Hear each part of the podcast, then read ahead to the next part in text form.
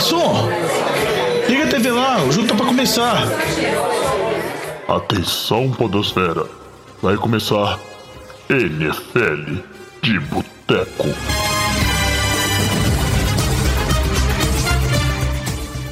Bem-vindos a mais um NFL de Boteco, seu podcast preferido sobre futebol americano. Eu sou o Thiago de Melo e hoje temos aqui no nosso boteco Jogão Coelhão. Tudo bom, Juvenil? Bom demais, Jogão Vitor Oliveira. E aí, jovem, beleza? E ele aqui, depois de muito tempo ausente, Antônio Lamba. Fala, jovem. Fiquei triste que você me deixou por último, viu? Por quê? Não, porque eu fiquei por último, velho. Mas você é o que menos vem dos que estão. Não, mas o que tem a ver? Não, mas é porque você tá abrindo o site da Amazônia da Americanas. Já passou a Black Friday, eu tô do seu lado, Lamba. Ah, eu tô tentando ver se tem alguma coisinha pra comprar Você ainda. tá querendo ver se tem uma notícia aí relevante né, pro Ô, Lamba, já passou a hoje? Black Friday, já passou a Cyber Monday. Você você quer o que na terça? Não, achei sensacional a companhia aérea participando da Cyber Monday.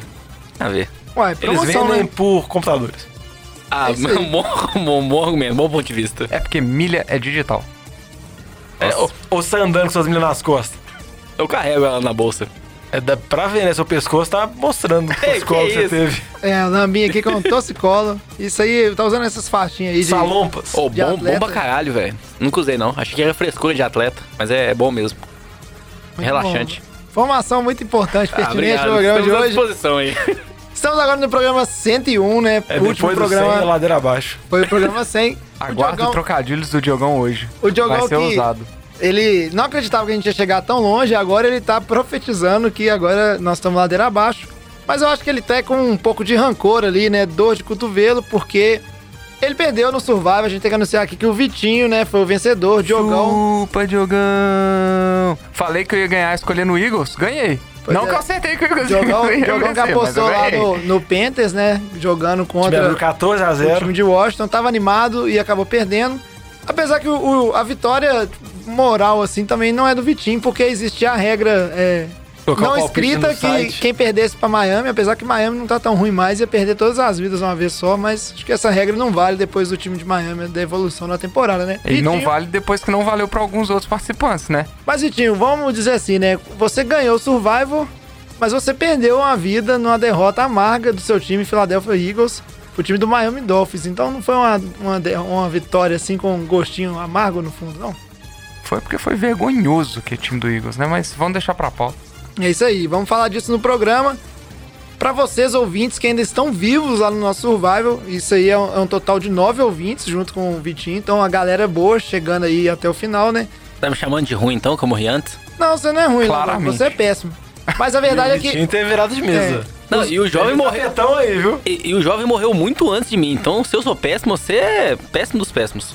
Teve Não, tapetão mas tem nada. o seguinte, os ouvintes, eles não estão jogando na regra nossa que não pode repetir time. Então, é, é, uns estão indo bem, outros eu acho que inclusive eles estão seguindo os times que vocês estão escolhendo, porque morreu um monte com o Diogão essa semana aí.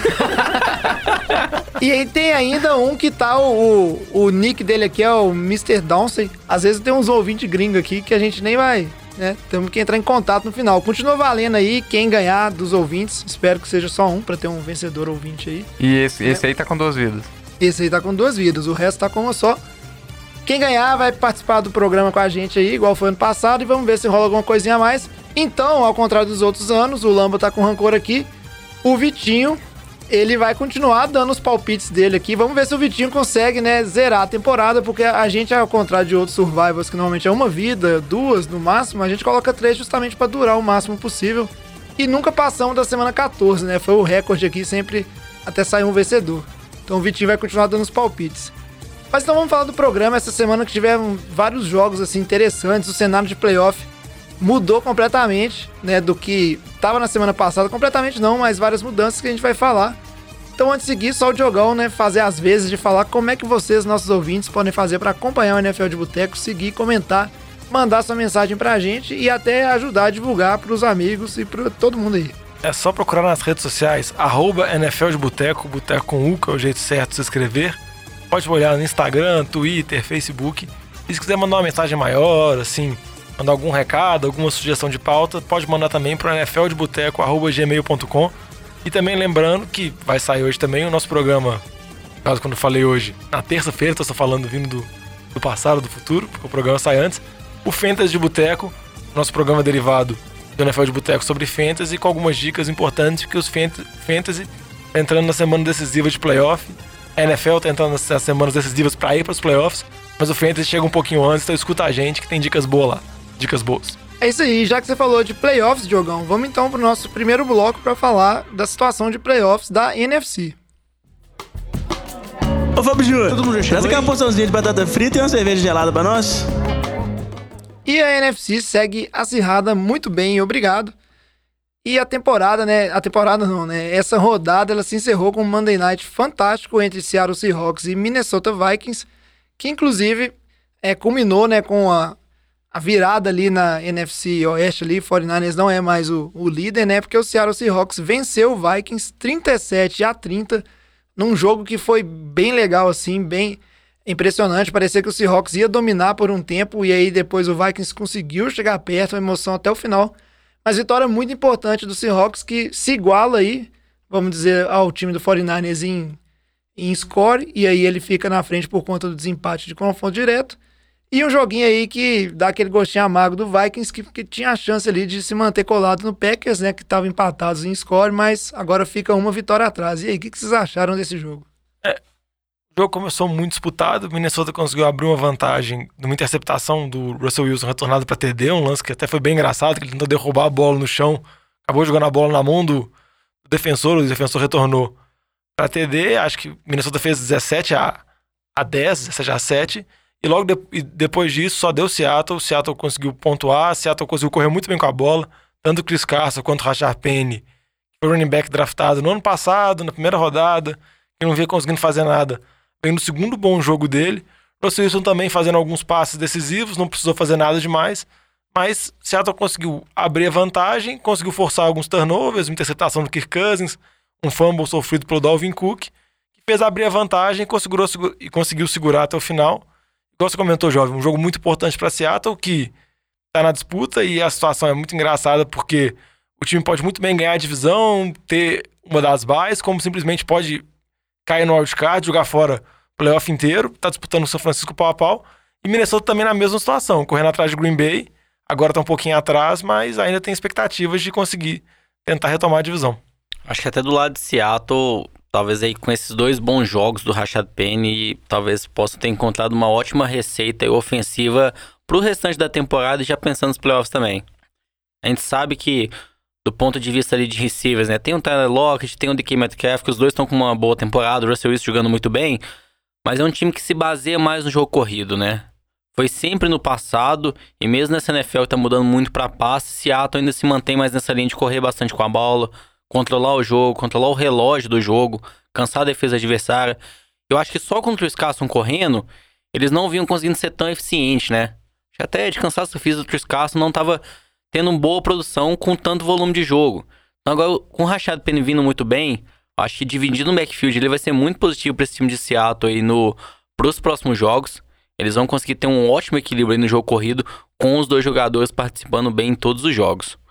Em relação a Minnesota, né? Aquele destaque, né? Kirk Cousins 0-8 agora em prime time. No Monday Night, dos oito jogos, teve oito derrotas.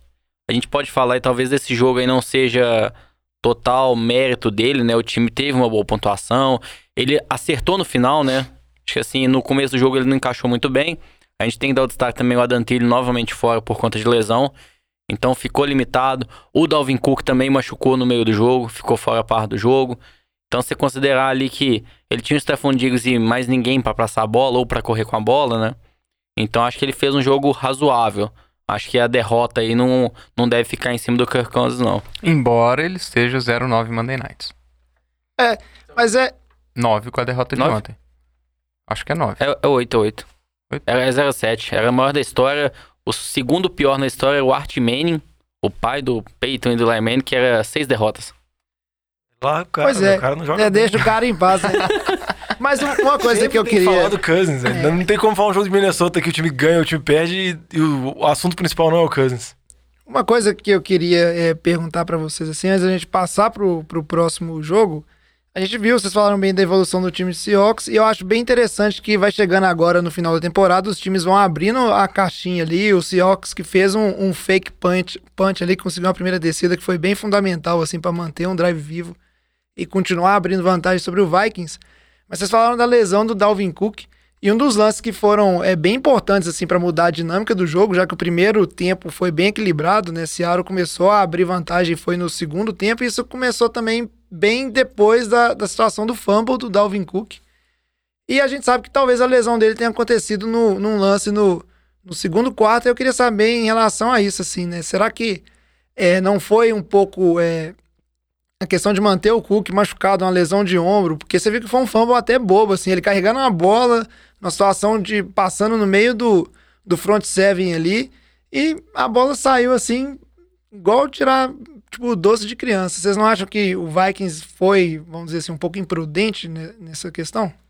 É, o, o Cook ele tá, tem, tem um volume de jogo muito alto todo jogo, né? Eu acho que é, é, é algo que, que se a gente olhar o que Seattle tá tentando fazer é exatamente o oposto, é tentar não sobrecarregar os jogadores para ver se não tem um efeito negativo de fumbles, de cansaço, lesão e esse tipo de coisa. É, eu acho que eles têm um, um, running back reserva com o Alexander Madison que tem jogado muito bem os poucos, as poucas carregadas que ele tem por jogo. É, e assim, ó, de certa forma é imprudência, mas ao mesmo tempo é difícil a gente julgar, porque quando a gente fala assim, ah, Carolina coloca 40 carregadas na bola no, no McCaffrey, mas se não tivesse as 40 carregadas, as 40 toques, 30 toques que ele tem, não seria o mesmo time de Carolina, né? A gente sabe que o Dalvin Cook ele é melhor que o Alexander Madison, mas a gente é difícil pesar assim, quão melhor ele é a ponto de você ter que poupar ele é, precisando de um, de um resultado. Mas no caso, é, pela questão de lesão, eu acho que foi um pouco, um, um pouco arriscado demais, eu diria. E só lembrando que no jogo contra Denver ele também sofreu uma pancada, ele ficou limitado durante a semana em questão de treinamento. Mas é que nem o Vitinho falou, é uma situação muito complicada. Ele joga praticamente todas as descidas, ele joga, não é aqueles running backs que acabam saindo em terceiras descidas ou situação de passe, ele também está em campo em todas elas. E a gente sabe que o ataque de Minnesota passa por ele. Funciona muito bem quando ele corre bem com a bola, quando o Kirk Cousins funciona sob play action. Então vai ter que acabar utilizando ele e vai ficar na conta mesmo, porque por mais que o Madison Calor jogou bem o pouco tempo que teve, se a lesão do Cook for mais séria, ele perder alguns jogos nesse final de temporada, impacta muito a chance dos Vikings chegar bem nos playoffs ou até mesmo tentar correr atrás do Green Bay. E aí, já que você está falando de correr atrás de Green Bay, Diogão, vamos falar do nosso próximo jogo aqui, que foi a vitória do Green Bay Packers, se recuperou essa semana, né? 31 a 13 em cima do Giants lá em Nova York. Tá certo que o Giants não é a equipe das mais fortes, mas um time igual. Tá sendo bem gentil. É, eu sou um cara gentil, né, Diogão?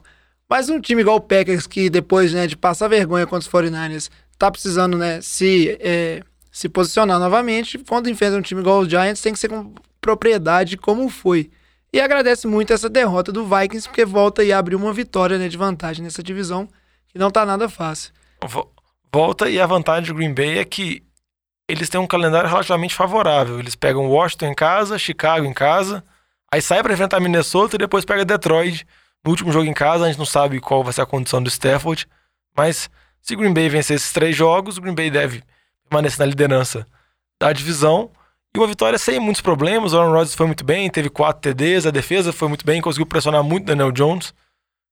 Com relação ao Giants, a notícia boa é que o Daniel Jones não sofreu um fumble nesse jogo, mas em compensação sofreu três interceptações. Mas ele conseguiu pelo menos parar a sequência dele de vários fumbles da temporada. Mas fica muita dúvida com relação ao Giants o que, que esse time vai fazer. Tem especulações envolvendo o Pat Shermer, que ele provavelmente vai ser um treinador que vai ser mandado embora na, no final da temporada. Mas o Green Bay fez o que tinha que fazer mesmo. Pegou o Giants, adversário fraco, massacrou sem muitos problemas.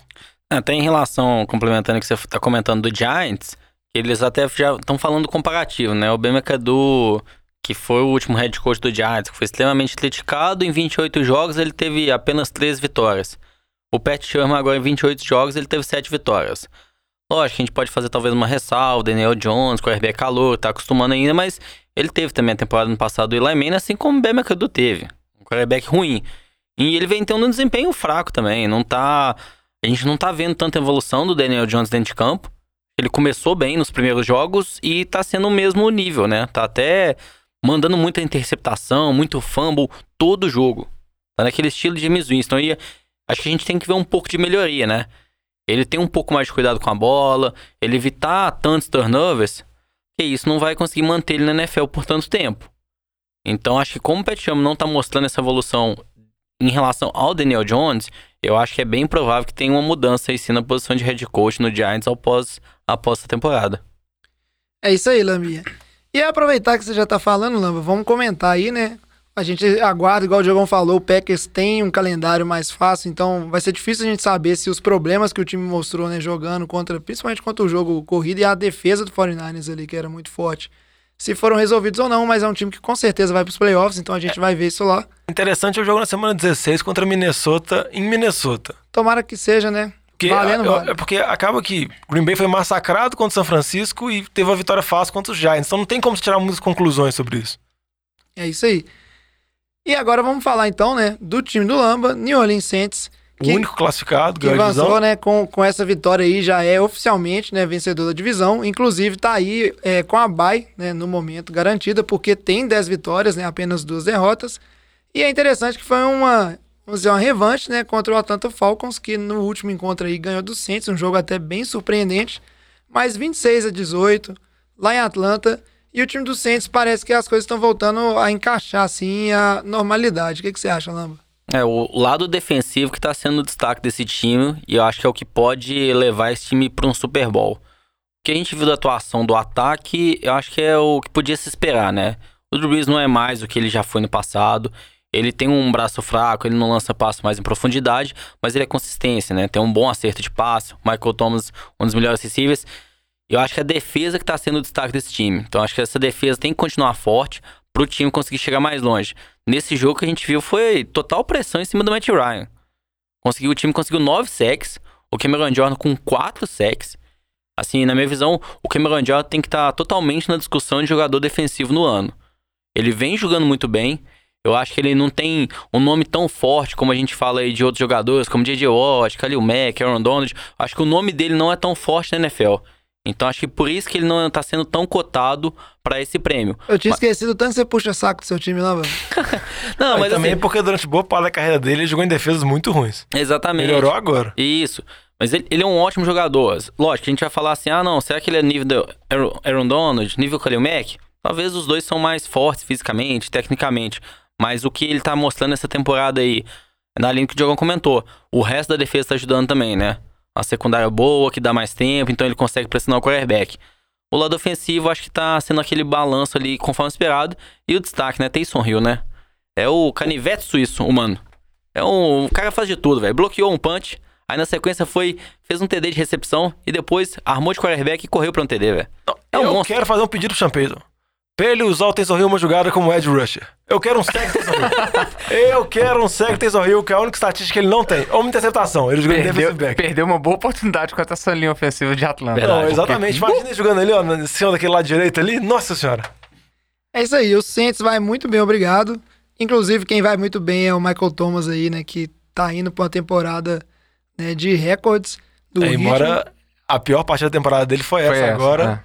E ele é, não sei se ele tá ainda. Ele tá muito próximo de bater, de, do, da projeção dele, bater o Marvin Harrison no recorde de recepções. Mas ele vai ter que manter o nível de 9, 10 recepções por jogo pra conseguir isso. Isso aí.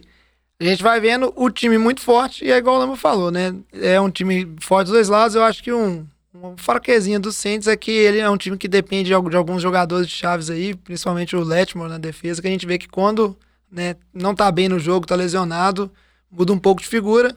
Mas é um time que é bem completo, com certeza está entre os mais fortes da NFC e da NFL. É, e só comentar rapidinho de Atlanta aqui que. É um zumbi. que Atlanta, Zubi? É um time morto. mas foram duas semanas É atípicas. é o morto muito pra- louco. Para, pa, pa, fez a gracinha e voltou, morreu. Foi exatamente isso. Fez duas gracinhas, mas aí voltou pra casa, não sabe jogar dentro de casa, aparentemente, essa temporada. Tá cheio de lesões esse- essa, essa temporada também, mas eu acho que já não, já não cabe mais como desculpa pra situação do Dan Quinn, que É, não tem condição que- mais. É outro pro- time que muito vai, vai vai rodar aquele. O nosso, rodar nosso episódio de treinadores aí que estão com a corda no pescoço Vai vai, ser ter, quente. vai ter duas horas. Vai. Ter duas horas. Provavelmente vai dar um- uns 10 treinadores aí. Pelas contas. Inclusive, Ron Rivera aí, né? Você Já rodou primeiro. Já rodou hoje. né? Agora, a gente falou, né? Gastamos um tempo aqui falando de times fortes, né? Agora vamos falar de time ruim. Time ruim que vai pro playoff. Vamos, vamos falar, vamos falar. E aí- Tô ansioso, tô ansioso. É, O bichinho ainda já deu o gancho, tá dando a corda bamba. É, ele já quer- mais um, mais um aí. Vamos falar de mais quer um. O bico do corvo. Exatamente. E pra falar aí de time ruim que é, tem chance de se classificar ainda e perder uma chance ótima de estar aí colado no líder da divisão, né? A gente, vocês sabem que a gente tá falando de NFC Leste, o time é o Philadelphia Eagles, já até comentamos lá no início do do episódio. Conseguiu perder para Miami Dolphins 37 a 31, né? Tá certo que o jogo foi lá em Miami, mas a- eu acho que o que piora tudo, né, Vitinho, é que o Eagles foi sabendo que o Cowboys já tinha perdido, porque o Cowboys jogou no Thanksgiving na, na quinta-feira, ou seja, tinha lá plenas consciências do que era só ganhar pra estar ali junto e ele não conseguiu cumprir o dever de casa. O que aconteceu com o seu time? Meu time tomou um, um- um TD de um passe do Panther pro kicker. É isso que aconteceu. Não, não foi um passe de basquete, né? A jogada foi muito bonita, velho. Foi muito bem Não, chamada. a jogada me lembrou muito aquela jogada que vocês até compartilharam no nosso grupo lá. Uma jogada do Colts que deu muito errado, que eles armaram a um coisa. muito- linha. Tinha um cara na linha. Isso aí, ó. O cara foi sagado. É, sem brincadeira, uma jogada dessa pra dar certo, o time tem que estar com o psicológico muito, muito abalado na hora da jogada, porque tinha um milhão de maneiras de ter sido parada aquela jogada ali pelo time do Eagles e deu certo. E a jogada você vê, não é que é uma execução brilhante assim, é uma maluquice e pega o time desprevenido, mas nossa senhora, Vitinho, vergonhoso. Não, Eu só vou falar duas coisas sobre o jogo. Primeiro, com relação ao Brian Flores, eu acho que ele tá dando perspectiva pro torcedor de Miami. Ele vai ser um bom treinador. A gente sabe tanto que esse elenco é fraco, ele tá conseguindo tirar muito disso. E com relação ao Eagles, só vou falar uma coisa. A, a dupla Fitzpatrick e, e Devonta Parker estavam parecendo Tom Brady e Randy Moss contra a, contra a defesa do Eagles. Ué, mas a É, secundária do tá Eagles é bom, ruim? como- Ah, não. Não, Não, não. Não, não. mas tudo bem, mas Devonta Parker não pode ser o Randy Moss, velho. Mas ó, quando eu falo isso, vocês me criticam. Quando eu cago no, no não. Ronald Darby, vocês criticam. Aí eles têm um jogo horrendo ele, o Jalen Mills, e aí vocês podem falar. Ah, não, beleza. Então tá bom. É, mas é- a questão, uma das coisas que a gente viu que dominou bastante, e é interessante esse, esse comentário da secundária, porque o, o time do, do, do Dolphins é um time que a gente sabe que não tem jogo corrido nenhum. Não, lógico que tem, E- velho. Tem o Kellen Bilage lá pra conseguir uma jarda. Não mais. Tem. É Agora ele machucou. machucou agora. É. Mas E- tem o Zack Zener que chegou lá e ele vai conseguir um e meio. Não, tem o E foi- Patrick Line. Line. O Zack Zener foi buscado no waiver. E foi claramente, né, Miami. pra um jogo, Nossa, que. Tá que melhor do que falar do. Eagles. pra um jogo de principalmente passar a bola. E foi bizarra a questão do Devonta Parker, que era basicamente bola pro alto do Fitzgerald e os cornerbacks do Fitzpatrick. Eagles. É, do Fitzpatrick e o cornerback do Eagles passando vergonha, né? Randy Moss. É, um cara é muito bom mesmo. Fazer Miami parecer um bom time é uma proeza. Mas pode A falar, situação você só acha não que o foi- Eagles vai pros playoffs? Eu acho que vai. É isso que me revolta, porque a situação não tá tão ruim, porque o Cowboys conseguiu perder também. O Eagles tem um schedule melhor e ainda joga um contra o outro. Eu acho que tudo vai ficar em cima do, do, do jogo entre os dois times, mas eu acho que ainda tem chance. Não, é isso que é Vitinho, fala, triste. fala a verdade. Você confia no Jason Garrett? Eu confio no Nossa Jason Garrett, eu confio no Danny Dimes. Vou falar, você confia no Jason Garrett? E já que vocês estão já puxando aí a. a Acho, acho que eu posso cutucar o Carson Wentz? Falar que ele tá jogando mal essa temporada? Ó, Lô, você Não, todo mundo sabe. Blake Isso aí- Bortles de novo? Não, porque aí você está falando no óbvio. Se você for tirar uma Tá estatística que compara ele com, com outro QB ruim aí, nós vamos cortar. Tá bom, então não vou falar não, deixa. Vou esperar ele começar a ser bancado Não, novamente. mas em defesa do Wentz, ele jogou bem esse jogo. Ele não perdeu por causa de- do ataque, foi por Ah, causa da né? defesa que tomou trocentos mil pontos. Também, né? Contra a defesa de Miami, né? Mas Minha é- avó joga bem. Mas agora eu quero falar do outro time que tá aí com chances de ganhar essa divisão, que é o Washington Redskins, que, que matematicamente Oh, oh, tem oh. chance. Tô zoando. Mas assim, essa divisão tá tão ruim que o Redskins, que é um dos times mais fedorentos, do na céu. matemática, ele tem chance. E ele vem de duas vitórias seguidas, o time tá embalado. É, tá embalado. Nossa, imagina. Conseguiu a terceira vitória na temporada e tem chances. Mas é um time que tá 6-6, que é o líder atual, né? O Dallas Cowboys. E aí, da mesma forma que o Doug Peterson, o Vitinho tá falando que tá mais ou menos, o Jason Garrett, essa semana, inclusive, depois da derrota do time pro Buffalo Bills, né? Uma derrota é, jogando em casa, 26 a 15 No Thanksgiving, no pra todos os Thanksgiving. Estados Unidos ver. né? E a gente sabe, ah, o time do Bills não é um time é, fraco, vamos dizer assim, não é um time Desculpa, ruim. torcida dos Bills, que eu falei que o time era modorrento. É. O Jogão, o Jogão acha eu, que o time... eu faço minha culpa minha O Jogão acha merda. que o time do- dos Bills é modorrento, mas o fato é que é um time que tá com nove vitórias, mas um time com pretensões nos playoffs tem que jogar pelo menos, né, pau a pau contra o Bills ali, mostrar serviço, e foi um jogo que o time dos Cowboys é, não conseguiu tomar conta do jogo em momento algum, Inclusive, Jerry Jones já deu uma declaração, né? Falando que ele tem certeza que o Jason Garrett é, é competente e ele vai ser técnico de algum time na NFL na temporada que vem. Mas ele já não fala mais, eh, tipo assim, abertamente que ele vai ser técnico do Dallas Cowboys. Então, mais um aí pra entrar na nossa listinha ali pro programa de treinadores com a corda bamba. Mas eu queria saber, méritos do Bills, deméritos do time do, vamos dizer assim, do time do- dos Cowboys. Qual que é o problema desse time do Cowboys que começou tão bem a temporada e agora não convence ninguém? E o que, que o time do Bills tá fazendo certo, que apesar do Diogão achar que ele é modorrento, é um time que tá ganhando com certa consistência, assim. Não só contra times é, fracos, mas contra times também que é do mesmo nível e tal. Tá ganhando. Vai ter um desafio aí contra o Ravens que a gente vai ver, né? Do que, que o Bills é capaz. É, eu acho que o Bills tem dois pontos que tem, tem que chamar atenção. Primeiro que agora eles assumiram que eles têm um running back que é melhor que Frank Gore e tá jogando muito bem. E é uma arma no passe que tem funcionado. Inclusive, esse jogo teve um, um, um TD do Josh Allen. E o Josh Allen vem jogando muito bem. Essa partida ele teve uma atuação muito boa, muito consistente, só cinco passes errados. Não foi nenhuma produção extraordinária, mas ele jogou muito bem, correu bem com a bola, dois TDs. Então, assim, é, é uma receita. E ele tá vindo jogando. Assim, a sequência dele tá muito boa. Tudo bem que esse foi o primeiro jogo com o time mais forte e tudo mais. Mas a sequência ele tem se mostrado um QB muito consistente. Não, e só um rapidinho completar o negócio de Josh Allen. Eu acho que eu tô achando interessante porque o Bills tá dando muita liberdade pra ele, principalmente na red zone, utilizando ele muito com as pernas, tá fazendo muito TD corrido. Similar, mais ou menos, óbvio que tem que relativizar as comparações, com o Cam Newton em Carolina, assim, que dentro da red zone era uma arma que era muito difícil parar. O Josh Allen, quando entrou na NFL, ele era comparado ao Cam Newton pelo porte físico dele, pela capacidade atlética. Eu acho que Buffalo agora, vamos dizer assim, tá libertando ele um pouco mais, dando a chance de improvisar, dele tentar na força mesmo conseguir TD. Igual o Vitinho falou, com o acréscimo do Singletary no jogo, o ataque tá melhorando, a defesa também melhorando nos últimos jogos. É, em relação ao time de Dallas, até o jovem comentou: ah, o time começou tão bem, né? Começou tão bem por conta da tabela. Teve jogos muito fáceis. Se a gente pega dos 12 jogos de Dallas esse ano, as seis vitórias, que foram contra times aí de péssimas campanhas, né? Times fracos, eles marcaram em média 34 pontos. Aí contra os times melhores, né?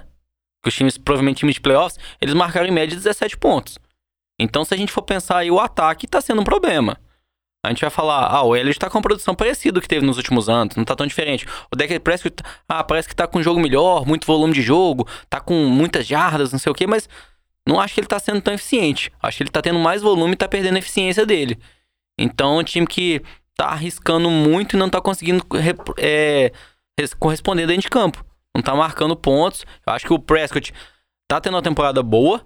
Acho que talvez a maior culpa aí não seja do Prescott, seja também do Jason Garrett, né? Porque, pelo amor de Deus, né? Acho que não vamos falar que a culpa é 100% do Prescott. Tanto o Jason Garrett tá Como pra cair. assim? Você mas... falando- Não, Merece 40 milhões. Merece! Você merece falando. 40 milhões, cara. Assim, pode dar 40 milhões, velho. Depois o time vai ter problema daqui 5 anos que não vai conseguir contratar ninguém e não ganha mais nada. Então, assim, o Dak Prescott não é nem de perto um QB elite na NFL. Um QB pra receber 40 milhões e salário de 35 milhões. Assim, não, mas tá falando sobre playoff, não sobre financeiro. É porque vai ser o problema de playoffs pro Dallas aí nos próximos anos, eles pagarem um contrato desse pro Prescott.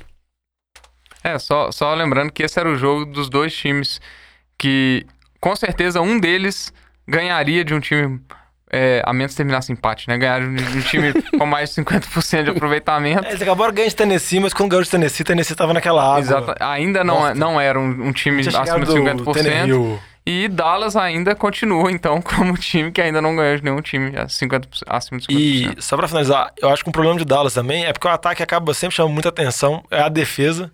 A defesa não conseguindo. Não vem bem igual foi a temporada passada, que tinha uma defesa muito jovem, com linebackers muito jovens, secundária jogando muito bem.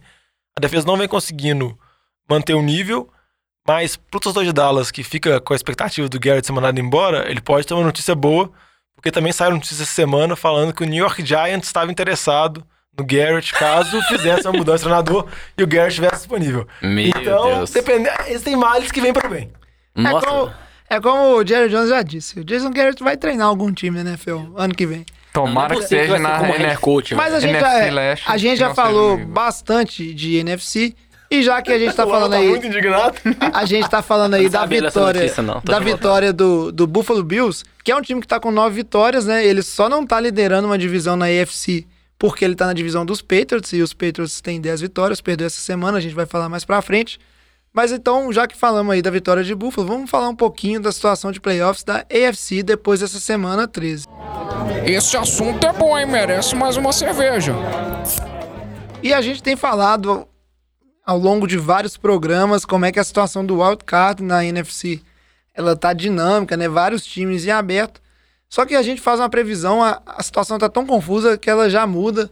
Na semana é, passada a gente falou de times que tinham chance aí, né? Que a gente já tinha descartado, que um deles era o, o Cleveland Browns, que a gente inclusive usou de motivo para descartar o Steelers depois que perdeu pro Browns, né? O Diogão que tá pegado com o Steelers aí, porque lá no início preveu que os Steelers ia, iriam para os playoffs. Mas a verdade é que agora no duelo direto, o time de Cleveland não soube, né, cumprir ali o dever de casa e perdeu para os Steelers 21 a 13. E com isso, né, o jogo foi no Heinz Field, mas o Steelers está jogando em teoria com o terceiro QB, apesar que o terceiro QB é, é melhor, é melhor que o segundo. Com isso, o Steelers está hoje oficialmente com a, a última vaga de playoffs ali, né, a seed 6 com direito ao wildcard. Eu queria saber, acho que agora pro Browns a gente pode descartar, né, porque é um time que não mostrou o que, né, a que veio, assim, a chance que teve de garantir essa vaga, não venceu um jogo de divisão, mas o time dos Steelers, na, su- na opinião de vocês, assim, ele realmente é um time de playoffs, merece aí, ou não? É um time que não tem ataque digno de um time de playoffs. A defesa é uma das top 3 da liga, tem jogado muito bem, muita pressão em cima do QB. O Minka Fitzpatrick foi uma aquisição muito boa, embora esse jogo não teve nenhuma atuação esplendorosa, mas tem jogado muito bem. É, agora o ataque, com a quantidade de lesões, Big Ben, James Conner, Juju, o, a, a ausência Pounce do Pounce que está suspenso, é um ataque que deixa a desejar, embora as peças corresponderam razoavelmente bem. O Ben Snell e o James Washington tiveram bons jogos. É, mas ainda assim, não é um ataque digno de, de playoffs. Eu acho que se for para chegar em algum lugar, vai ter que depender dessa defesa fazer pontos, porque eu não acho que o ataque tem condição de fazer 25, 30 pontos numa partida se precisar. Com certeza, eu acho que nenhum desses times é um time de playoff, mas acaba que o nível é muito baixo, então vai ter uma disputa aberta. Acho que Cleveland não vai conseguir chegar, mas porque como não tem nenhum outro super time, dependendo se ganhar todos os jogos, pode sonhar um pouco. Eu só queria dar um destaque pro Mike Tomlin, a temporada dele brilhante, porque igual o Vitinho comentou, o ataque totalmente destroçado, perdeu as principais peças, sem contar as peças, as peças que saíram no off-season, como Le'Veon Bell, Antonio Brown.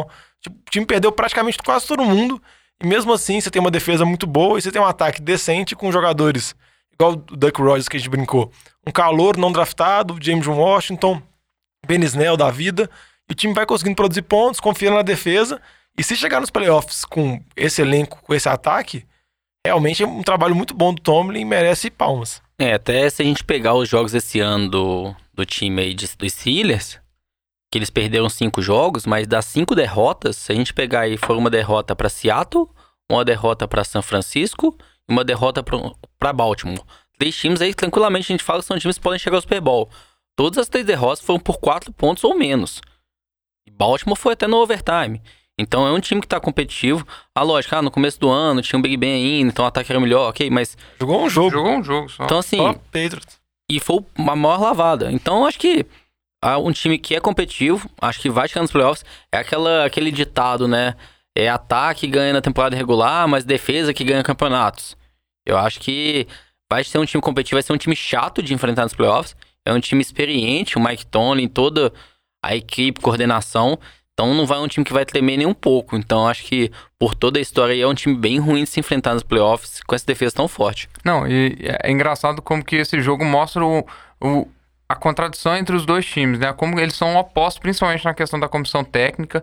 Fred Kitchens é muito fraco, para não falar horrendo. A inexperiência dele tá muito clara. Vai a cair também. diferença, a diferença de seriedade entre os dois treinadores. Você vê o tanto que até a presença na. na- como que o Mike Tomlin, com a saída do- dos encrenquinhas, deixou de ser um foco na, na, na imprensa, se a gente for falar pensar. Enquanto isso, o Fred Kitchens fazendo provocações antes do jogo com, com, a, camisa, é, com a camisa que ele colocou lá, fazendo provocações e menções àquela, àquela questão do, do Miles Garrett, que ele tinha que ser o exemplo do time para não fazer uma coisa dessa, para mostrar que a, que a atitude do jogador dele foi errada, né? Então, assim, um despreparo total como head coach, jogou uma temporada com um, um, elenco que a gente pode até falar aqui que talvez seja um dos melhores elencos do, é, da NFL, ainda se a gente olhar em nome de plantel, jogou a temporada do Cleveland Browns no lixo, embora o histórico não, tenha, não, não seja tão, tão bom, né? Mas... Isso aí, o Odell vai fazer até lobby para sair de Cleveland na temporada que vem. Vai ser a, a nova novela aí.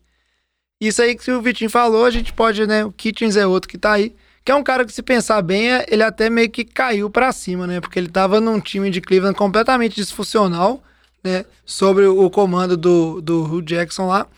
E começou a chamar as jogadas ofensivas, o time foi, então ele é meio que o. Era o coordenador ofensivo que foi promovido a head coach ali e resolveram deixar. Então não é, não é uma situação muito assim, é, vamos dizer assim, promissora para ele num primeiro ano de head coach. Tem que entender se o, a organização Cleveland Browns vai ter paciência, assim, de dar mais um ano, mais uma oportunidade, ou vai resolver, né, procurar alguém mais gabaritado aí para comandar esse time de Cleveland, que tem, em teoria, tá recheado de talento. É, tipo um Jason Garrett. Exato. Ele vai estar tá em algum gabaritado. time. Ele vai estar, tá, não. Ele vai estar tá em algum time da NFL. Não, vai. mas como coordenador ofensivo, defensivo, sei lá, qualquer coisa, mas não como head coach, mano. É porque head coach envolve outras coisas. É igual o Ron Rivera também, vai estar tá em algum time aí. Agora vamos seguir em frente aqui. O Rivera é bom, gostei. Vamos, vamos seguir em frente aqui. E aí falar de um time que não dá para descartar mais. Eu nunca mais descarto esse time da corrida para os playoffs, principalmente porque Derrick Henry vira um monstro na segunda metade da temporada. Ele que é corredor do Tennessee Titans, que ganhou o jogo ali dentro de divisão 31 a 17 para cima do time de Indianapolis Colts. Com isso, é, o Tennessee vai para sete vitórias, né? O, o, time dos Colts estagna ali em seis vitórias. A gente sabe que é, confronto direto é critério de desempate. E cada vez mais, né? Agora parece que essa última vaga de wildcard aí vai ser uma disputa direta entre Titans e Steelers, né? Os dois com 7-5. E essa situação de é, wildcard da AFC vai ficando assim mais estreita, né? Chegou, acho que dois programas para trás, tinha 12 times que tinham chance, e agora é, matematicamente pode ter, mas parece que vão ser só esses dois. Eu queria que vocês comentassem assim, dessa vitória dos Titans e a questão do time do Colts, que a gente até chegou a falar do Frank Reich ser candidato a melhor treinador assim da temporada, por que esse time ele tá sofrendo tanto agora na segunda metade, sendo que ele tava mais consistente um pouco assim? Acho que Colts é, é fácil simplificar, é lesão, assim. Eu acho que a, a, defesa não é tão talentosa igual a defesa dos Steelers pra você conseguir carregar esse time. Esse time sem o Marlon Mack, o Brissett baleado, o Hilton fora, o Ibron fora. Então são várias lesões que eu acho que fica muito difícil Frank Reich, por mais que ele faz um trabalho muito bom, conseguir manter. Além do problema gra grave que ele tem na posição de kicker com o Vinatieri, porque é um time que tem tantas limitações, tem tantas dificuldades. Quando você tem uma, vamos dizer assim, uma desvantagem tão grande nessa posição, e principalmente em jogos muito apertados, fica muito difícil. Com relação a Tennessee, eu ia fazer uma pergunta para vocês aqui rapidinho. O calendário de Tennessee. Eu quero que vocês falem rápido se ganha ou se perde. Vai jogar fora de casa contra Oakland. Ganha. Hum, eu acho que perde. Houston em casa. Perde. Hum, perde. Ganha. New Orleans em casa. Perde. Ganha. Houston fora. Perde. Ganha. Perde. Vai perder os quatro. Pelo amor de Deus, Lama. Não Tá bom, talvez ganhe um. Não. Eu acho que tem que chance de ganhar dois. Eu acho Você que, acha que jogar dois? acho que tem. Eu acho que o, Os mais, dois o primeiros. mais provável é ganhar Eu- dois e perder dois. Vamos colocar um cenário assim. Vai a ter campanha de Tennessee vai ser qual? 11-5. Não, 9-7. qual que foi a campanha de Tennessee ano passado? 9-7. 9-7. No ano retrasado? Nossa. 9-7. E no ano anterior? 9-7. Ele Então esse é o quarto lá. ano consecutivo. Então a gente se empolga com o Tennessee, que o Derrick Henry tá correndo muito bem, que o Tannehill deu uma nova vida ao time. E no final das contas é a mesma coisa. o time vai ser 9-7 e pode chegar aos playoffs. É, só que esse ano tem um diferencial, né? Que o Tannehill não jogou a temporada inteira. Não jogou. E ele Mas tá jogando muito contas- bem. Não, eu acho vai assim, ser a gente... coisa, Vitinho, vai ser pode, 9-7. pode ser que seja. Porque eu acho o time É de Tennessee um, um time mu- muito irregular mesmo. Agora a gente tem que tirar o chapéu pro Tannehill, porque Ah, é um regular. cara... Faz 9-7. Tá bom, ele é regular. Melhor do que o Saints naquela época era só 7-9. Isso é verdade. Mas o, o Tannehill a gente tem que tirar o chapéu, porque, querendo ou não, ele tá jogando so- o tempo inteiro sob pressão. Esse jogo ele sofreu seis sacks. A linha ofensiva é muito A linha ruim. ofensiva é muito ruim na proteção dele e ele não tem entregado a bola. Ele tem jogado razoavelmente bem e deixado o Derrick Henry carregar o piano. Então, assim, eu acho que ele tá fazendo o papel dele que ele tá, que ele tá fazendo melhor do que o Mariota tava fazendo. Não, com certeza, até que saiu notícia essa semana falando que o Tannehill provavelmente vai receber a tag e deve ser o QB de Tennessee pra próxima temporada, porque não faz sentido o Tennessee apostar em outro, já que o time mudou. O ataque melhorou muito com ele sendo titular. E financeiramente é uma senhora tag pra ele, viu? Pra, pra quem tava de QB reserva, ele deve ganhar uns 20 milhões no ano. 25 É, provavelmente vão pegar alguém no draft pra desenvolver, né? E ser o futuro, né? O Tannehill não é a resposta do futuro. Eu acho que essa é a minha visão. O time do Titans é um time que pode chegar nos playoffs, mas não vejo ele conseguindo vitórias no playoffs, igual a gente fala do Steelers aí, que tem uma defesa muito boa, mesmo tendo um ataque bem pior do que o dos Titans, mas eu acho que Titans tá um nível abaixo, se classificar aí, vai classificar ali como quinto, sexto seed, eu acho que vai Olha, perder olha, fácil. olha que o Titans tem tradição de ser o wildcard ali, que elimina o time bom. É, isso não, Lamba, você não consegue imaginar, velho? Só você imaginar um jogo que o Derrick Henry vai correr pra 200 jardas. Vai ser Titans e, e Kansas de novo no wildcard. Nossa, aí ele vai correr igual um demônio naquele jogo. Pois é, e já que vocês estão falando aí de Kansas City Chiefs, vamos sair da situação de wildcard e falar dos times aí que já estão encaminhando para serem é, os líderes, né, da ganhar as suas divisões. E um deles é óbvio que é o Kansas City Chiefs, que apesar de alguns problemas aqui e acolá, vai ganhando força novamente. É interessante que quando o ataque dos Chiefs estava mais baqueado, com a lesão do Patrick Mahomes, parece que a defesa deu uma leve melhorada e agora o ataque vai melhorando de novo, porque né, as peças vão voltando. E ganhou com propriedade 40 a 9, né, do time do Oakland Raiders. Eu queria só saber, assim, o que vocês têm para comentar, assim, rapidinho. Acho que, né, esperado. Não saiu aí nada fora do script. Derek Carr não sabe jogar no Arrowhead, ele é péssimo jogando frio. É isso que é o resumo do jogo. Terceira derrota de Oakland seguida, tomando 31 pontos de diferença. Daí, Mas- cara, ele tem junta de velho. É, pode ser ele. Ó, igual, igual tinha com o Peyton Manning também, tinha aquele. Sempre a questão da luvinha, o Peyton Manning vai jogar de luvinha, sem luvinha, estatística dele com luva, sem luva, sempre tinha esses dados relevantes. Mas com relação a esse jogo, o Patrick Mahomes nem precisou fazer muita coisa, lançou menos 200 jardas. A defesa de Kansas City colocou muita pressão no carro, que foi muito mal. Teve interceptação retornada, teve bloqueio de extra point retornado para Pra dois. dois pontos. Então, vamos dizer assim, foi um jogo bem tranquilo, sem muitos problemas. Eu acho que a dúvida maior com Kansas City fica com relação aos running backs, porque um atrás do outro tá machucando, ele já não tem nenhuma certeza da posição. O Christian McCoy já não aguenta carregar É, já não o aguenta piano eles- sozinho. Eles, nitidamente poupam o McCoy, assim, à medida que o placar avança, eles tiram o McCoy do jogo. O McCoy já ficou fora, que o Andy Reid falou que estava pensando na situação dos playoffs. Então a gente sabe, uma defesa que não lê, não lê essas coisas, tem problemas, por mais que tá jogando melhor agora. Sem jogo terrestre, fica tudo nas costas do Mahomes. A gente sabe o potencial do Mahomes, mas ele precisa de uma ajuda. Eu acho que o time de Oakland voltou um pouco da realidade, né? É um time que tem jovens talentos, mas tem que pensar mais no futuro. Teve uma sequência de três, vitórias, todo mundo tava empolgando, falando que era time de playoffs. Joy, Nas duas últimas semanas, Eu sou assim, tomou Diogão. 34 a 3 do Jets e agora aí 40 a 9 do Chiefs. Então acho que depois dessas duas surras aí, acho que já acabou um pouco as esperanças de playoffs pra esse time, que tem projeção, pro- boas projeções futuras, né? Mas pra essa temporada ainda eu acho que não. É, porque o é problema, 4 a 3. O problema não é nem você tomar uma surra de Kansas City, o problema é você tomar uma surra do Jets. Que, inclusive, a gente vai falar mais pra frente, tomou uma Tomou surra uma do Bengals. do Bengals. Então, né, alguma coisa tem errado aí né, nesse, nessa questão. E aí, o Diogão fala que eu sou empolgado, e pra fechar esse bloco de UFC, com empolgado que sou, eu tenho que dizer aqui o seguinte, Diogão, a dinastia acabou! Ai, ai, ai. Não, Jovem, não chama o bicho, não, Jovem. Tô zoando, tô zoando. Acabou, tô zoando. É porque. Mas é verdade, apesar do placar. é, Não é verdade que acabou, né? É. Apesar do, do placar apertado, 28 a 22 pro time do Houston Texans, né? O jogo que foi lá em Houston. O, a história, né? A, a história verdadeira desse jogo não é de um jogo tão parelho assim, né? Houston dominou esse time de New England, mas que os meninos vão falar aí, eu acho que não teve nada, tipo assim, de atípico. É a mesma equipe de New England que a gente tá vendo na temporada com as mesmas dificuldades. A diferença é que o time dos Texans jogou muito bem, tanto do lado ofensivo quanto do lado defensivo, e conseguiu dominar esse jogo. E aí eu queria saber de vocês, né? O Texans encaminha aí para ganhar a IFC Sul. O Patriots a gente sabe que é muito difícil de não ganhar a IFC Leste, mas esse, esse jogo mostra uma certa fraqueza. O time de New England, que normalmente ele vai melhorando ao longo da temporada, você vê que talvez ele tenha batido num teto para essa temporada e não tem o, o que mais melhorar? Eu acho que o problema é o ataque. já vem sendo problema a temporada inteira. Assim, tem alguns jogos que são um pouco de exceção, o time consegue correr bem com a bola, o Tom Brady mostra bons passes, mas o ataque vem sofrendo. Vamos dizer assim, que a gente pode falar até desde o Super Bowl do ano passado. O ataque não vem conseguindo desenvolver. A gente sabe do potencial da defesa dos Patriots, a gente sabe o tanto que o time é bem preparado, se adapta para os adversários, mas você vai precisar produzir pontos, não tem como essa defesa segurar tudo. Nesse jogo contra Houston, a defesa foi bem, conseguiu pressionar o Deshaun Watson algumas vezes, mas o Deshaun Watson conseguiu acertar um, um outro passe em alguns momentos, é um QB muito bom, um QB decisivo. E foi uma vitória relativamente tranquila para Houston.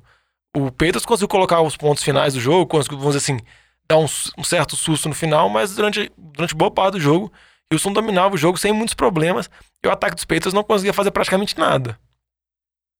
Acho que até complementando, é, é o que o Diogão falou. O, acho que o Tom Brady não tá com uma boa temporada. A gente pode também falar quem que ele tem para lançar a bola também, né?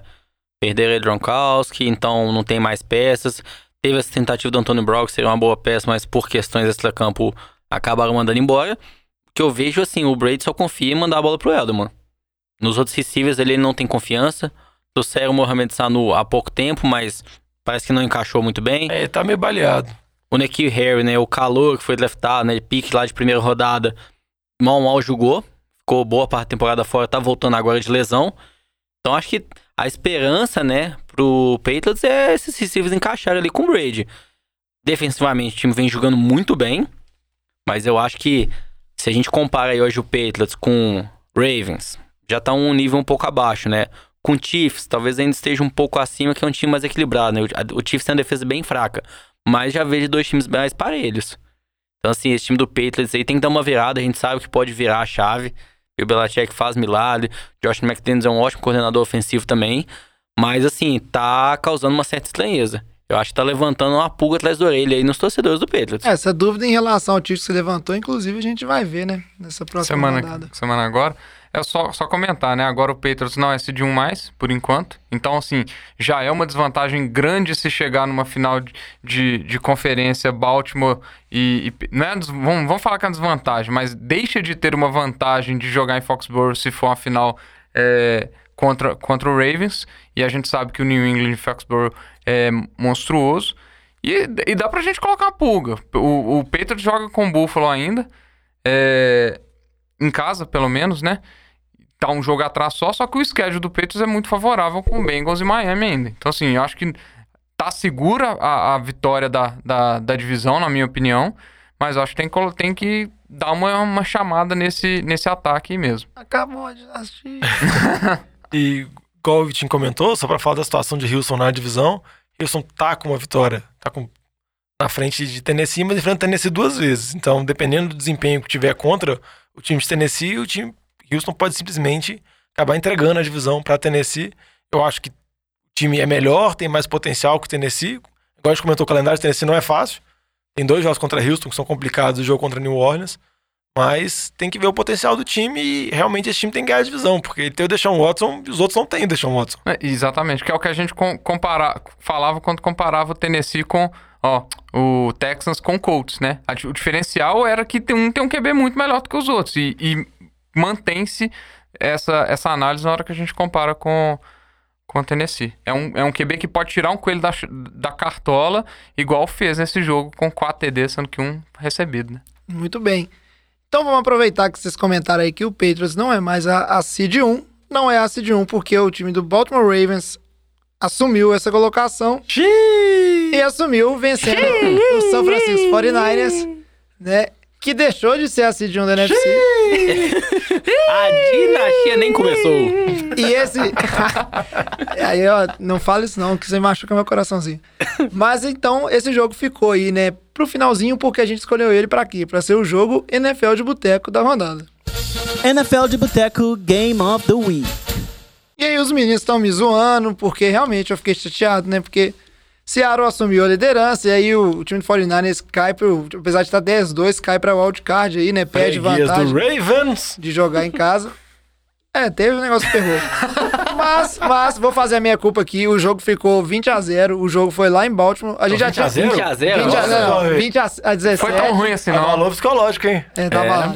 20 a 17, vocês estão me desconcentrando. 20 a 17, o jogo que foi lá em Baltimore. É um dos jogos que faz parte desses três jogos que a gente já tinha comentado que seriam jogos difíceis, né, para o time de 49ers mostrar que veio. De Green Bay ganhou muito bem em casa, né? Agora o Ravens perdeu esse jogo e aí tem o desafio contra o time do Lambo, o Saints, na próxima rodada. Eu teria mais medo se eu fosse você, Lamba. Eu não! Mas aí, ó, a questão é a seguinte, vamos focar meu nesse time pega do vestir semana pra semana que É. vem também, ué. Ah, esqueci que você torce pro Giants, jogou. Vamos focar nesse jogo. Muita gente, muita Nossa. gente é, falou, vamos dizer assim, que é, isso poderia ser uma prévia de Super Bowl. E em paz eu concordo, da mesma forma Em paz que. eu discordo. Não, são dois times com chance de ir pro Super Bowl, né, Nova? E aí, o jogo foi. Chance o Washington também tem, nem por isso a gente fala que vai. Pediu pro Super Bowl nenhum. Mas.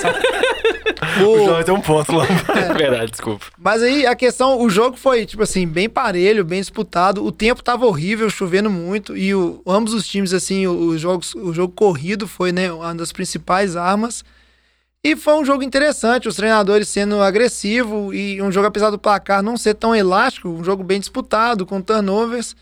E no fim do jogo, assim, eu acho que pesou duas coisas. O Lamar Jackson, que tá em temporada de MVP e tá jogando muito bem, é muito difícil, assim, você parar conversões de terceira descida para pouco, porque não- as possibilidades de- do time de Baltimore são enormes, enormes. É Inclusive quartas descidas que eles tentam. isso, e quatro que eles tentam vários. E aí eu queria dizer, né, tipo assim, em relação ao 49ers, antes de eu jogar o jogo pra vocês comentarem, por que, que eu não tô tão preocupado, né? Perdeu duas, as duas que perdeu, né, foi contra o Seattle e agora contra o Ravens. Foi um field goal de diferença. As duas no final, né, uma foi overtime e agora no final do jogo. Esse jogo é uma decisão, vou jogar pra vocês aí, não sei se é questionável ou não, mas o que, vamos dizer assim, sacramentou o jogo foi quando o 49ers tentou uma quarta descida lá no último quarto para tentar manter um drive vivo. Uma quarta para um, foi para um passe, inclusive, em vez de correr nessa quarta descida. Não converteu e aí o Ravens comeu lá, tinha seis minutos no relógio, comeu esse restinho e chutou field goal. O 49ers que o Rob Gold errou um field goal, né, também mais cedo na partida. Mas é uma questão assim, é um jogo que ah, fico chateado de perder, mas não perdi a confiança no meu time ainda. Acho que é um time super forte que consegue ganhar de qualquer time, assim, tem chance pelo menos de ganhar de qualquer time. Fala, Diogão. Eu acho que não precisa perder a confiança. Acho que o São Francisco mostrou, o jogo foi resolvido em detalhes. Eu também questiono a decisão do, do Shanahan. Não de ter tentado a quarta descida, acho que deveria ter tentado, mas acho que deveria ter corrido. E, vamos dizer assim, é um questionamento que tem desde a época do Super Bowl, que a gente pode lembrar da situação do jogo de Atlanta contra New England. Óbvio que era outra questão. Mas eu acho que principalmente porque o Raheem Mostert, running back de São Francisco, estava tendo uma partida muito boa. E as condições climáticas, igual você comentou, estavam muito ruins. Chovendo, ventando, o Garoppolo estava meio impreciso nos passes. Então, não acho que foi a melhor chamada. Deu a bola para Baltimore. Baltimore conduziu, conduziu o campo. Conseguiu conduzir a campanha de seis minutos que encerrou o jogo. O Lamar Jackson não teve um dos jogos mais precisos nos passes, mas nessa campanha ele acertou todos os passes. E foi decisivo nas jogadas corridas dele, na, na possibilidade dele de conseguir jardas por causa da velocidade, na facilidade que ele cria para os running backs. Baltimore é um time muito forte. Que nem você comentou, jovem. O Rob Gold errou um field goal. E o caso de Baltimore, o Justin Tucker acertou o field goal da vitória de 49 jardas, mostrando, igual eu comentei, com relação aos problemas do Colts com o Vinatieri, você tem um kicker do nível do Justin Tucker, é, vamos dizer assim, uma arma que você tem, principalmente para esses jogos decisivos, jogos muito parelhos, vamos dizer assim, você tem uma vantagem muito considerável, porque é muito difícil de Justin Tucker errar. Pode colocar a distância que for, as condições climáticas que for, você tem confiança nele, igual o, Harbaugh teve, co- colocou a bola, o Lamar Jackson conseguiu conduzir o campo, no momento que conseguiu o alcance do field goal, todo mundo sabia que o Tucker ia acertar. E aí, foi o field goal não foi curto, né? 49 jardas e um tempo bem ruim. E é aquilo, acho que é- como são dois times que são bons, a gente comenta deles é, todo jogo, né? Todo jogo não, todo programa a gente acaba comentando do Ravens e 49ers, acho que não mudou muito assim, continua as forças e as, vamos dizer assim, as fraquezas desses times continuam as mesmas e mais forças do que fraqueza. Talvez aí, apesar do Lamar achar que não, tem chance, né, dos dois se encontrarem novamente, mas agora, se for, só Super Bowl. E aí espero Miami. que e aí espero que quem ganhe seja o 49ers, porque a última vez deu Ravens. Miami vai chegar no Super Bowl? Não, o jogo é em Miami. Ah, tá. Certo. A matemática Alguém quer falar mais alguma coisa desse jogo ou vamos seguir pro speed round? Não, só que a matemática do Lamba me surpreende. Obrigado. Horrível. E ele ainda usa planilha pra fazer essa matemática horrível dele. aí. Vírgula genérica. Então, para começar o nosso speed round, já que a gente nunca deixa um jogo de fora, pra vocês terem todas as informações, né? A gente vai começar aqui falando da vitória do Washington Redskins em cima do Carolina Panthers. E quem fala é o Diogão, né? 29 a 21. E essa vitória eliminou o Diogão do Survival. É muito triste. Carolina abriu 14 a 0 parecia que seria uma vitória tranquila. Levou a virada de Washington, onde Washington, o Dwayne Haskins praticamente entregou a bola pro Darius Guys e Pedro Peterson, escorreram muito bem. A defesa de Washington também conseguiu pressionar muito o Carolina, conseguiu pressionar muito o Kyle Allen. Carolina no final do jogo tentou uma recuperação milagrosa, conseguiu recuperar um sidekick, mas não adiantou nada. E a notícia que saiu nessa terça é que o Ron Rivera, treinador de Carolina, que estavam lá várias temporadas, a gente já tinha comentado da possibilidade dele ser mandado embora no final da temporada. O dono, o novo dono, resolveu antecipar, fez a mudança agora, mostrando que Carolina vai sofrer fortes transformações para a próxima temporada. Vitinho, conta pra gente então da surpreendente vitória 22 a 6 do Cincinnati Bengals em cima do Jets. Surpreendente não foi para mim, porque o retorno do Dalton é, é aquele, aquele retorno para dar a primeira vitória pro time que tava que estava zerado e pode ganhar sem perder a posição de pior time da NFL ainda. Então, um, retorno do Dalton para bater recorde de TD da franquia dos Bengals. O Tyler Boyd jogou muito bem e o Jets depois de três vitórias, o ataque deixa aquela preocupação de como que não consegue fazer nem sete pontos em cima dessa defesa do, dos Bengals, né?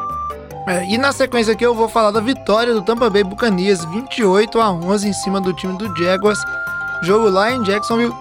E a verdade é o seguinte, o time do Buccaneers tem um, um potencial aí de talento, tem uma defesa que consegue, tem uma linha, né, que consegue fazer pressão mas o destaque maior desse jogo, além do, do James Wilson não ter lançado interceptações, é justamente o fato da confusão que esse time do Jaguars está se tornando.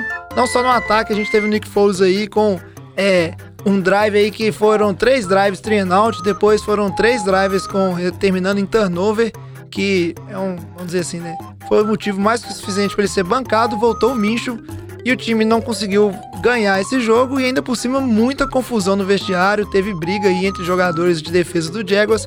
Então é uma franquia aí que tá num momento ruim. Doug Marone tá aí também candidato que nós vamos falar para frente para perder o cargo. Mincha Mania voltou, titular. Ô Lamba, aproveita então fala pra gente da vitória do Los Angeles Rams 34 a 7 em cima do Cardinals. Depois de uma derrota humilhante aí que o time do Rams sofreu no último Monday Night, né, perdendo aí de 45 a 6 pro time do Ravens, conseguiu se recuperar. Um jogo bem tranquilo aí contra essa péssima defesa do Cardinals, né, ganhando aí de 34 a 7. Acho que foi um, um bom jogo aí para retornar a confiança aí pro Chama que veio, pro Jared Goff, que teve um bom jogo. Todd Gurley também correu muito bem com a bola. Então acho que foi bom aí pro psicológico do time do Rams, que tem algumas chances ainda de ir pros playoffs, né? Tem que embalar uma boa sequência aí, mas não tá fácil ainda não pro time. Em relação ao Cardinals, né? Acho que fica uma boa esperança ainda pro ano que vem, né? Kyler Murray, apesar de não ter tido um bom jogo, né? Sofreu muita pressão do Aaron Donald, mas é, é o futuro dessa franquia, vem tendo uma ótima temporada aí, forte candidato aí a calor ofensivo do ano. Enquanto o, o time de Los Angeles Rams ganhou, o outro time de Los Angeles perdeu, né? Os Chargers perderam 23 a 20 pro time de Denver. E aí, Diogão, fala dessa derrota do seu time que a gente sabe que é o do coração que você não assume. Não, estreia com vitória do Drew Locke, QB calor de Denver, que teve dois passos para TD pro Cortland Sutton, e mantém a temporada espetacular que ele tá tendo. Drew Locke teve também 4,8 jardas por passe, que é uma marca bem ruim, nível Blaine Gabbert, mas tem que ver como que ele vai se desenvolver. E com relação ao Chargers, a mesma coisa de sempre, Chargers dando aquelas charjadas dele, conseguiu empatar um jogo no final, e mesmo assim, faltando 30 segundos, conseguiu tomar o field goal da derrota. O que chama atenção com o Chargers é o problema que vem tendo entre Philip Rivers e a comissão técnica, e parece que o QB do, de Los Angeles para a próxima temporada provavelmente não deve ser o Rivers, ele deve sair, aposentar ou ir, ou ir para algum outro time pelas notícias que vem, que vem vindo de Los Angeles. E para fechar o Speed Round, o Vitinho vai falar pra gente da vitória do Chicago Bears 24 a 20 em cima do Detroit Lions. É uma partida aí que chamou a atenção os três CDs do Trubisky, embora tenha sido um jogo razoável. O Anthony Miller jogou muito bem. Mas um, um, jogo de dois times que não tem muitas pretensões, muito pouco provável a classificação dos playoffs do, dos Bears. E de Detroit fica aí uma temporada decepcionante, né? O, o, com o, ca, o calor, o David Blow aí, que começou bem o jogo, mas desandou totalmente, terminou muito mal o jogo. Então, um, um jogo Bem meh.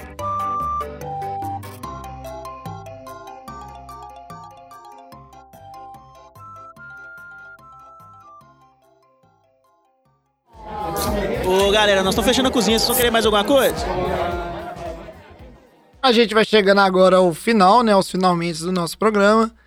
E, como sempre, a gente vai dar aquela sugestão de jogos para você ficar de olho aí nessa rodada, rodada 14. Um dos jogos que a gente já comentou é o duelo entre o meu time e o time do Lambra, São Francisco 49ers e New Orleans Saints, lá no Superdome. E é um jogo muito importante porque ele vale para os dois, dois times aí, né? A, a questão de manter viva a, a, é, a classificação com, com direito a bye, né? O Saints hoje tem a bye, mas ele se perde esse jogo aí, pode ser que a situação fique né, pior para o time. E tem tudo para ver, né? Um duelo entre duas equipes muito boas. Acho que não tem como perder, né? Independente se Vai torce ser time ou ótimo não. pra chegar semana que vem aqui te zoar da derrota que seu time vai ter. Vai entrar em crise. Só se, se, ô, Lamba, se você vier gravar duas semanas seguidas, eu fico até feliz com o meu Ai, obrigado. não, semana que vem provavelmente eu venho sim, jovem. Então você vai ver, Jimmy não Garoppolo. provavelmente. É, né? Depende É, já deu Miguel. É, Jimmy Garoppolo vai ter um, acho que vai ter um jogo bom não, viu, jovem? Acho que a defesa do Saints vai conseguir colocar a pressão nele ali pode começar a balançar ali já. Ele é bom QB, Lamba. E ele não tem Não, ele braço é- de ele é velho. só bonito, jovem. E ele não tem braço de velho, ele não tem problema de lançar em profundidade. Não, esse daí é o Drew Brees tem mesmo. Mas aí agora eu quero saber de vocês. Que outros jogos aí que vocês acham que os nossos ouvintes têm que ficar de olho aí? É, um que chama atenção pra mim é Kansas City e Patriots, porque provavelmente é é um jogo também que a gente pode ver nesses playoffs aí. Os dois times devem classificar sem problemas. A gente tem que ver se o Patriots vai conseguir produzir alguma coisa no- em cima dessa defesa de Kansas City, porque se não conseguir também em cima da defesa de Kansas City, eles têm um grande problema para os playoffs. E a dinastia vai ter acabado. O que eu vou chamar a atenção aqui é o Sunday Night, que é Seattle jogando contra Los Angeles, o Rams. Eu acho que é interessante porque os dois times da divisão têm muita rivalidade. O Aaron Donald pressionando o Russell Wilson, uma das cenas clássicas que a gente vê ano após ano.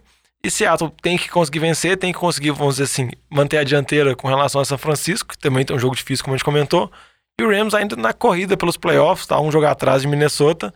Dependendo se Minnesota se- complicar, se continuar com essas lesões, pode ainda sonhar com os playoffs, que eu acho muito pouco provável. Ah, acho que um último jogo bem legal aí pra gente ver também é o time do Ravens novamente aí, Lamar Jackson em ação, um jogador super dinâmico, bem divertido de ver ele, só que essa semana aí a defesa do Bills que vem jogando muito bem, então acho que vai ser interessante um, um novo teste pra esse time do Bills, que tá com um forte candidato aí pra chegar aos playoffs, né? Se conseguir uma vitória, ou que seja um jogo equilibrado com esse time do Ravens, acho que vai ter muito mais respeito aí de todo mundo. É, e do outro lado, outro QB divertido de assistir, tem sido o Josh Allen. Inclusive, a gente não comentou, ele tem uma conversão para a quarta descida que ele teve nessa rodada, que foi uma coisa fantástica, né? Que foi um snap que ficou em fumble no chão, e era uma quarta para um.